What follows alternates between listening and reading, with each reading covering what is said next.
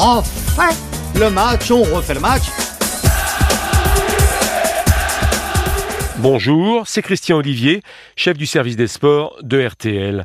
Dans ce nouveau numéro des archives d'Eugène Sacomano à la présentation de On refait le match, retour sur la deuxième rencontre des Bleus au Mondial 2002. Six jours après leur défaite face au Sénégal, les champions du monde sont tenus en échec 0-0 par l'Uruguay. Ce résultat nul est-il malgré tout encourageant? L'arbitre a-t-il faussé le match en excluant Thierry Henry dès la 25e minute? Le retour prévu de Zinedine Zidane face au Danemark permettra-t-il d'arracher sur le fil une place en huitième de finale? Autour de Gen Sacomano, l'espoir existe.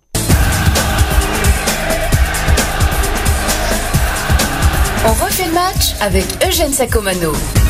On refait le match, on refait le match avec la voix un peu éraillée par euh, l'émotion après ce match terrible entre la France et l'Uruguay. Un match euh, décevant quant au résultat, mais est-ce que ce match est encourageant en ce qui concerne le comportement de l'équipe de France? Verdez, Gilles Verdez, le Parisien. Bonsoir Eugène. Bonsoir. Eh ben oui, je pense que c'est un match très encourageant. Hein. C'est un match qui montre que l'équipe de France euh, survit.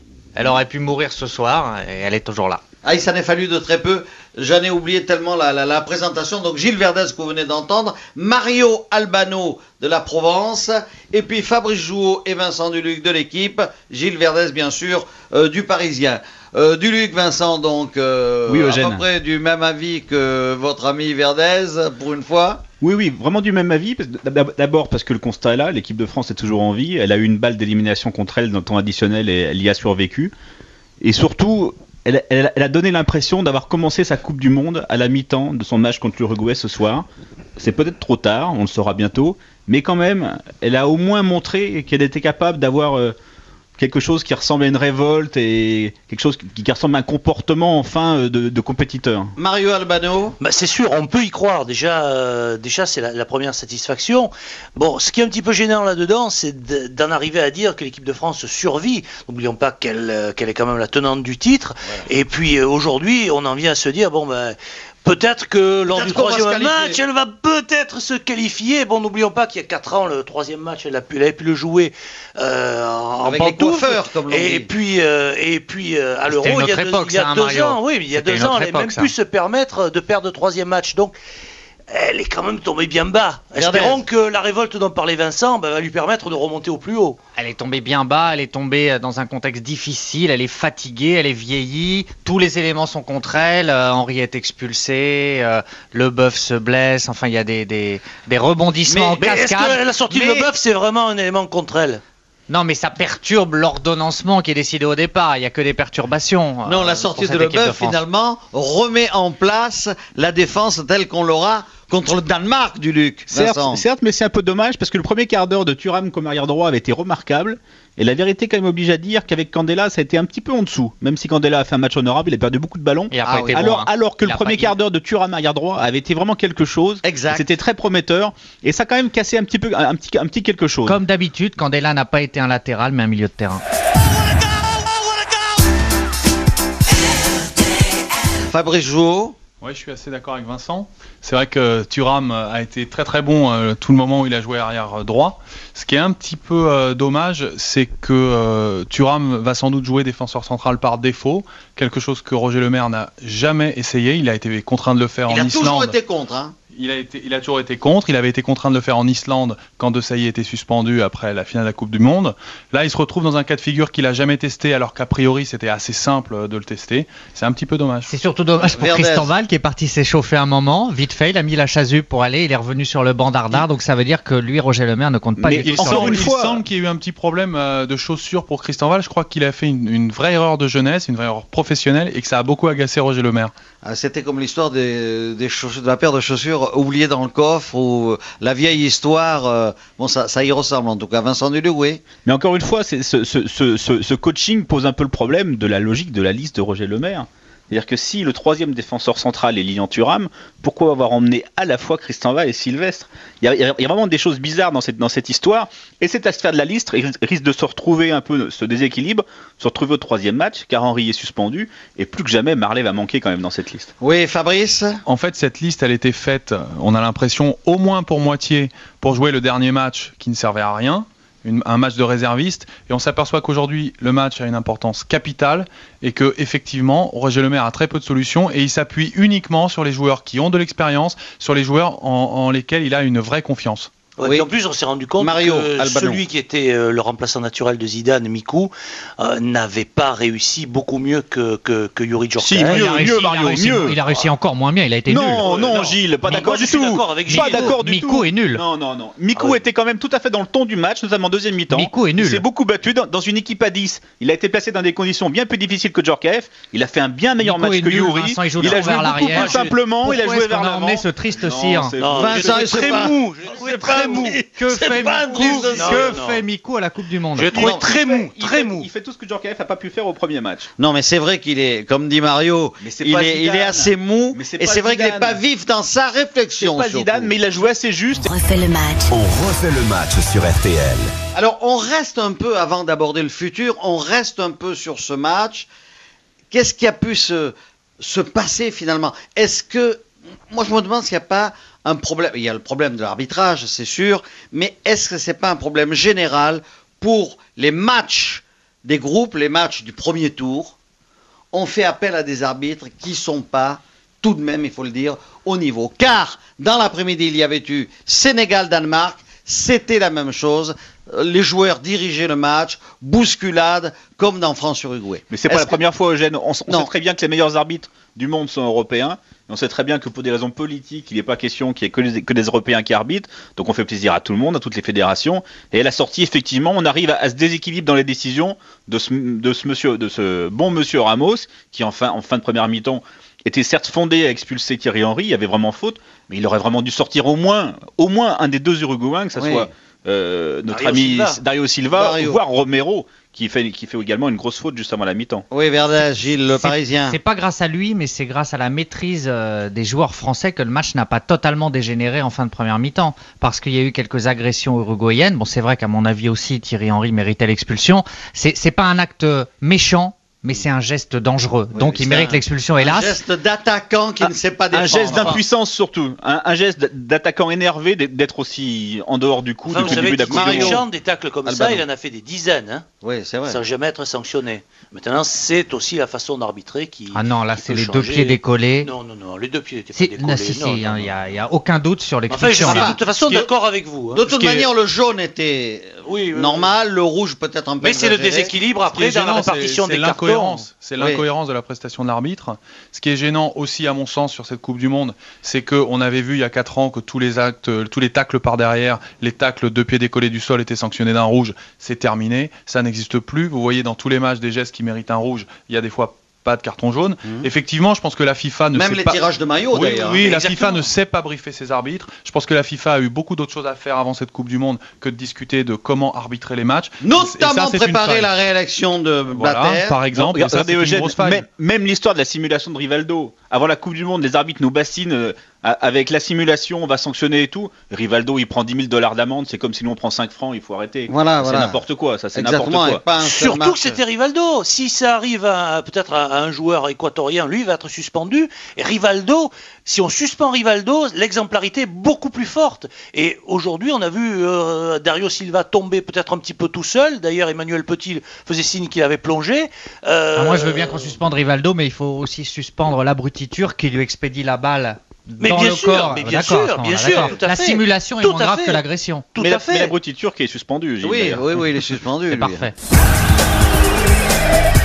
On refait le match en se demandant euh, pourquoi cette équipe de France est incapable de marquer le moindre but. Zéro but contre le Sénégal, zéro but contre euh, donc l'Uruguay. Là, c'est vrai qu'on peut invoquer l'absence de Zidane, mais tout de même, Gilles Verdez. Ah, C'est l'animation offensive dans son ensemble qui est euh, défaillante. Euh, ce soir, c'est vrai que la prestation de Mikou n'a jamais permis aux attaquants de bien s'exprimer. Attaquants arrêtez, qui eux-mêmes, atta- attaquants, attaquants qui eux-mêmes ne sont plus au top de la forme qui les a consacrés meilleurs buteurs de leur championnat respectif.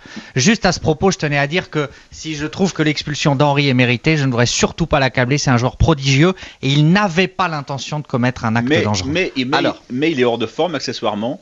Et effectivement, peut-être. Wiltord est Mi- peut-être- Mi- ça a été encore Mikou, pire. Mikou n'a pas été- Ce soir, Mikou, Wiltord a été pire? Ah non, non, non. Non. Physiquement, il est dans un Ah, état physiquement. Mais ce soir, Non, il a été Wiltord a fait un très grand match ce par soir. rapport à Non, France-Sénégal. Wiltord a fait un très grand une match très ce grande soir. mi-temps. Un très grand match ce Non, soir. il a fait un très grand il a fait match. un très grand Il lui a match manqué dans un coup de l'esprit, dans l'activité, dans la disponibilité. Il a été remarquable. Il a surtout fait une grosse première heure. Après, il a faibli, mais c'est naturel. Il a faibli, mais quel travail il, il- Ah oui, il- oui. il tra- il a travaillé pour deux. C'est pas l'avis de Mario, apparemment. hein. Ah, non mais plus, hein. Je veux dire que Wiltord, non. Wiltord- Wiltord faisait la différence offensivement. Là, là il n'a pas pu la faire euh, parce qu'évidemment, il jouait de, de- beaucoup, plus, euh, beaucoup plus reculé. Et ça fait partie aussi des problèmes euh, offensifs que les Français ont, ont rencontrés aujourd'hui.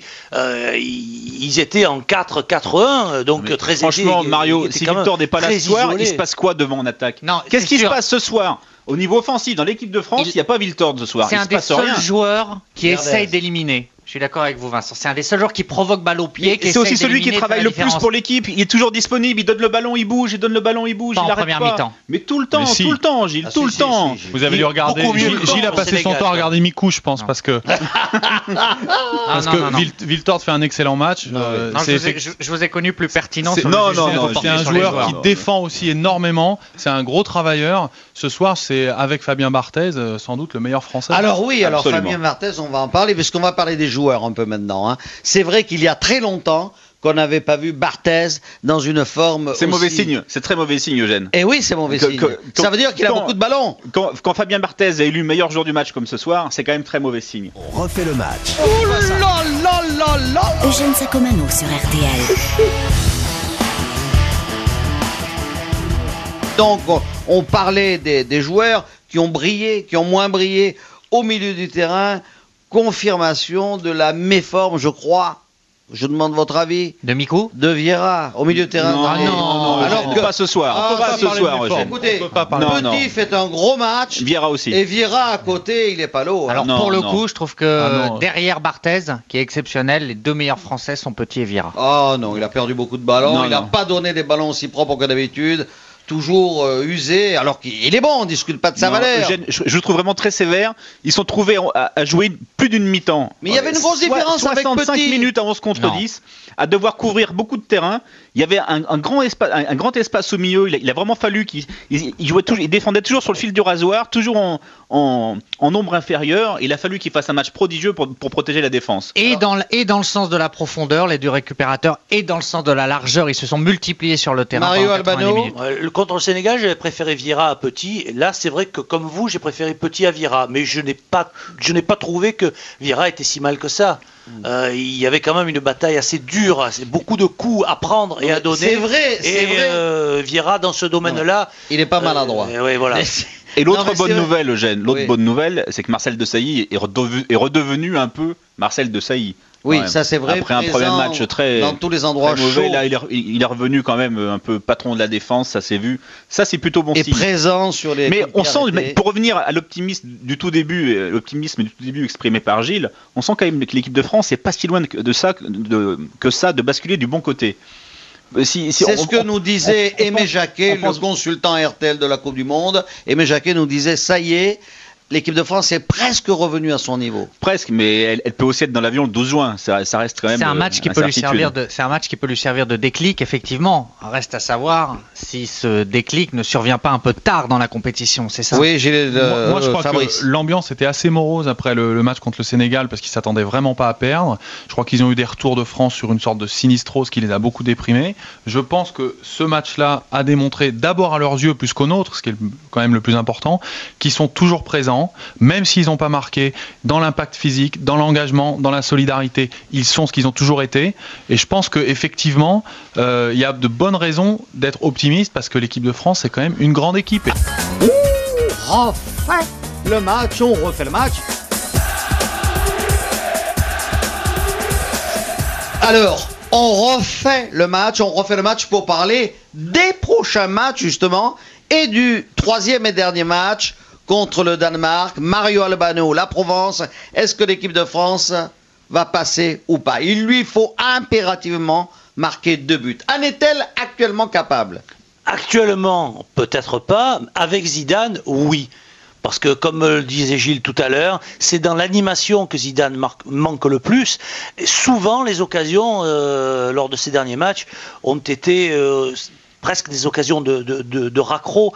La différence ne se fait pas forcément. Alors qu'avec Zidane, la différence se fait. Il élimine des joueurs au milieu du terrain, ce que n'a pas fait Mikou, le, grand ami de Gilles Verdez. Verdez. Bah, le maire va nous concocter une formule qui marche et on va battre les Danois 3-0 comme à l'Euro.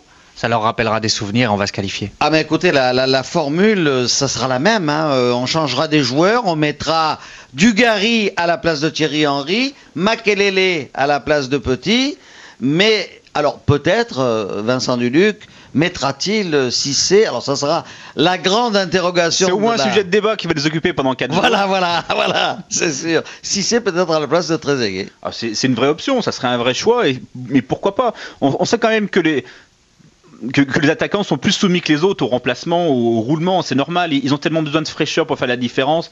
Ils ont tellement besoin de. Ils, leur situation est tellement liée à la confiance qu'ils ont en eux qu'il faut qu'il faut pas hésiter à changer d'attaquant. D'autant que le couple Fabrice Jouot, le couple sera détruit, le couple très aigué Thierry Henry. vous allez nous parler du couple du Luc Jouot d'un coup, Eugène. il, n'est pas prêt, il, est pas prêt d'être détruit, Gilles. Il n'est pas prêt d'être détruit. Oui, alors donc. Euh, euh, Henri n'étant pas là, euh, Trezeguet, effectivement, euh, peut se sentir orphelin. Alors on peut remplacer aussi Trezeguet. Ouais, je crois que c'est surtout pour Roger Lemaire l'heure de faire des, vrais choix, ce qu'il a en général bien fait. Je crois qu'il est temps pour lui de se souvenir de son coaching en finale de l'Euro et de savoir aussi que c'est pas les dix dernières minutes qu'il doit jouer contre le Danemark, mais 90 minutes capitales.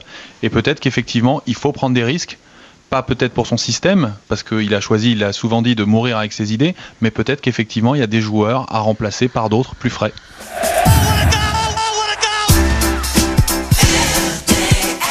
Il reste cinq jours à Roger Lemaire pour tenter de trouver la bonne formule. Merci d'avoir écouté ce grand moment de radio signé Eugène Sacomano. Si vous l'avez aimé, n'hésitez pas à en parler autour de vous, à le partager. Retrouvez On refait le match sur l'application RTL, rtl.fr et sur toutes les plateformes partenaires. Quant à moi, je vous donne rendez-vous tous les samedis de 18h30 à 20h dans On refait le match. À très vite.